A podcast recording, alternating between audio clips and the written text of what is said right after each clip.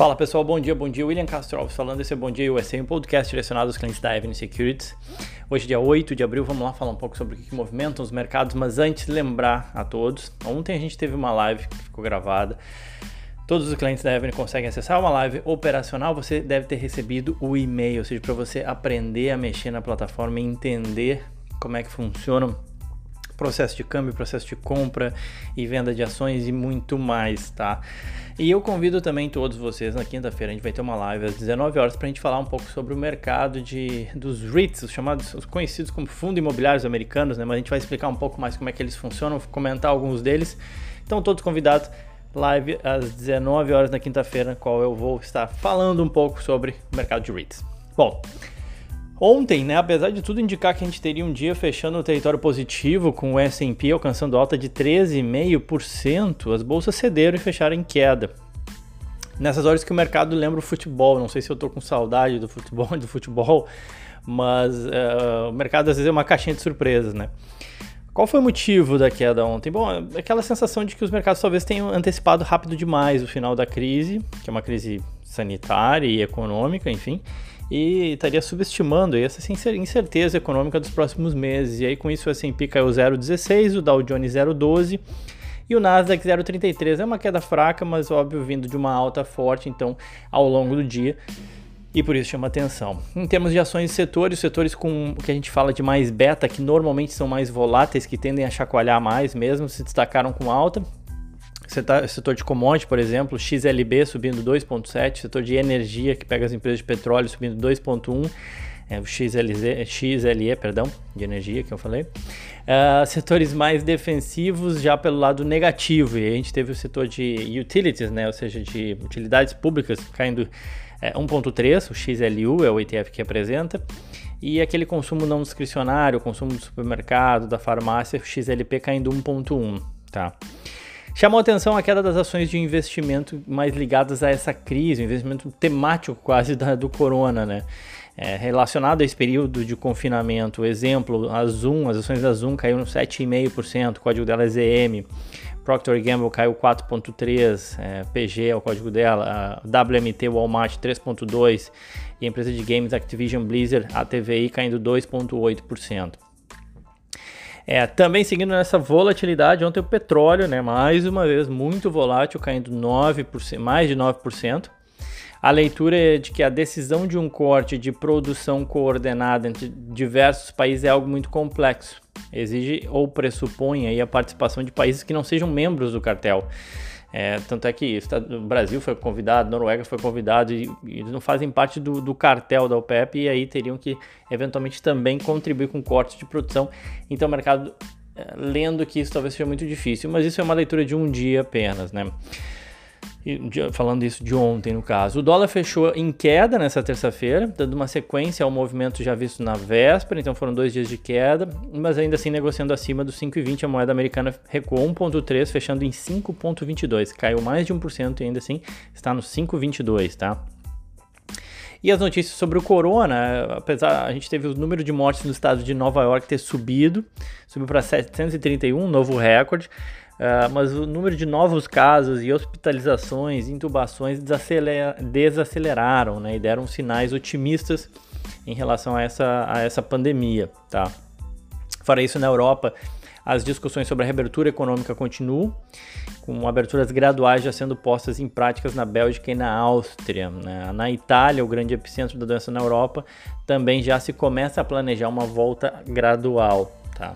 Isso tudo comentando um pouco de ontem, um pouco das novidades aí de corona e ainda também uh, em relação uh, ao corona, né? A Casa Branca, e aí falando dos Estados Unidos, está desenvolvendo planos para colocar a economia americana de volta em ação. A ideia seria testar o máximo possível de americanos né, para o corona, é mais do que foi possível até agora. E, e aí, com isso, ou aqueles que não têm, enfim, colocar a economia para rodar com esses, digamos assim, né?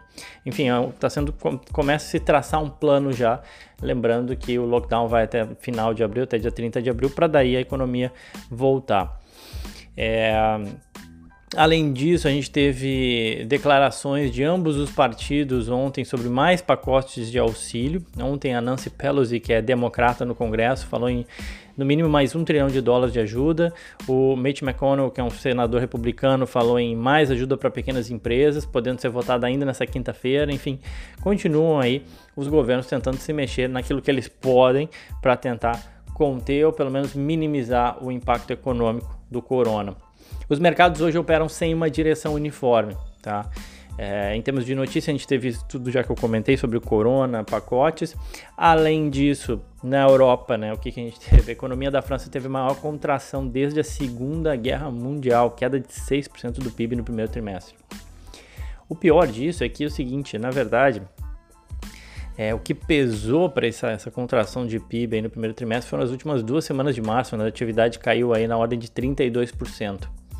Na verdade, sim, a França já vem numa situação já não tão sim, não tão boa, né? No quarto trimestre de 2019, o PIB já tinha caído 0,1%. E aí veio o corona desacelerando e, consequentemente, especialmente no final ali do mês de março, com um lockdown mais forte, é, acabou puxando aí o PIB para baixo, bastante para baixo. Então a perspectiva é que o segundo trimestre também seja horroroso e com isso, tecnicamente, dois trimestres já a França com PIB negativo já pode dizer que eles estão em recessão. Os ministros das finanças da União do Euro não chegaram a um acordo sobre o plano de recuperação para o bloco aí depois de 16 horas de negociação e isso também não ajuda. Com isso, bolsas na Europa estão em queda, na casa de 1%, nada absurdo, mas queda de 1%. Ah, na, na Ásia, a maioria das bolsas fechou em queda, e os futuros estão relativamente tranquilos aqui, apontando para uma abertura relativamente tranquila nos Estados Unidos, com uma alta aí de 0,3, tá? Algo pouco usual, né, frente à volatilidade que a gente tem visto, todo dia sobe 2, cai 3 e por aí vai. O petróleo ele sobe 3%, com os investidores monitorando um possível acordo para esses cortes de produção, conforme eu falei, total incerteza. A reunião seria na quinta, tem, tende a ser na quinta e até lá vai ter muita volatilidade. E o peso mexicano liderando perdas entre moedas emergentes, o que não é muito positivo para o real, né? É, uma, é um par, digamos assim, do real.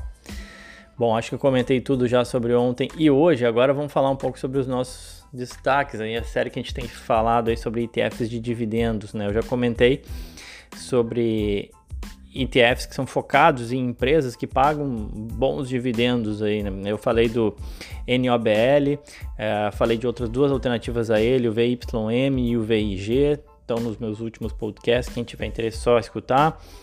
É, comentei ontem do do S&P High Dividend, o, SPY-D, né, que tem um dividend yield elevado de 7%. Comentei também de uma alternativa internacional, que é o Vanguard International Dividend, o código é o VIGI.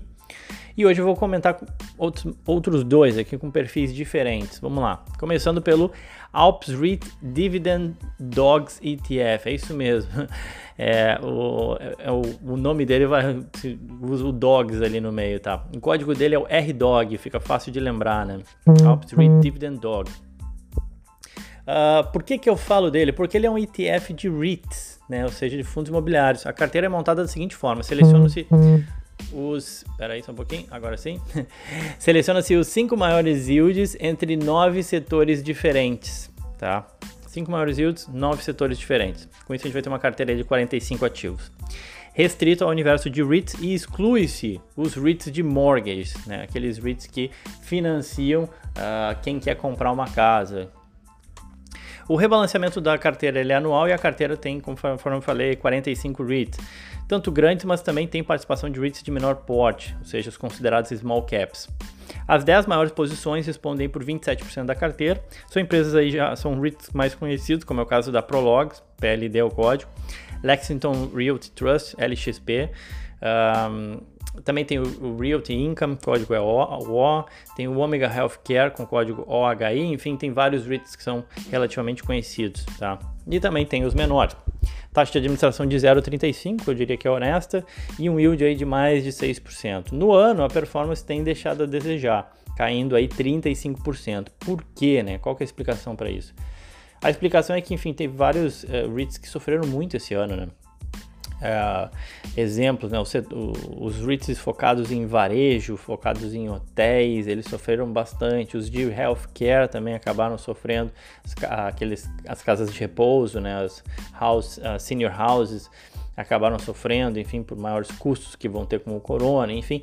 Então, alguns REITs específicos sofreram e a carteira de, desse desse ETF acabou pesando um pouco, caindo aí no ano 35%, mas ele é uma alternativa para quem busca yield e, e, e, não quer ter uma exposição necessariamente em equity e também não talvez não se anima a escolher qual REIT, né? É, eu vou comentar mais também sobre, sobre isso na, na live de quinta-feira, mas achei interessante trazer Alps REIT Dividend Dogs, RDOG é o código. E o segundo, vamos lá, o iShares Preferred Income Securities, código é o PFF. Por que, que eu comento dele? Porque ele investe em ações preferenciais. E isso faz ele ser diferente dos outros ETFs que eu já comentei até aqui.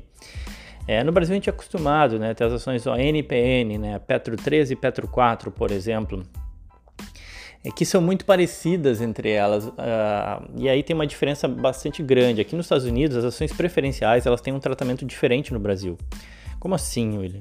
Bom, as ações preferenciais aqui elas funcionam muito mais como um título de dívida, quase assim, no qual o detentor tem um, é praticamente um título de dívida no qual o detentor tem o direito de receber o seu cupom. É quase eu diria, comparativamente mais uma debenture até do que uma ação.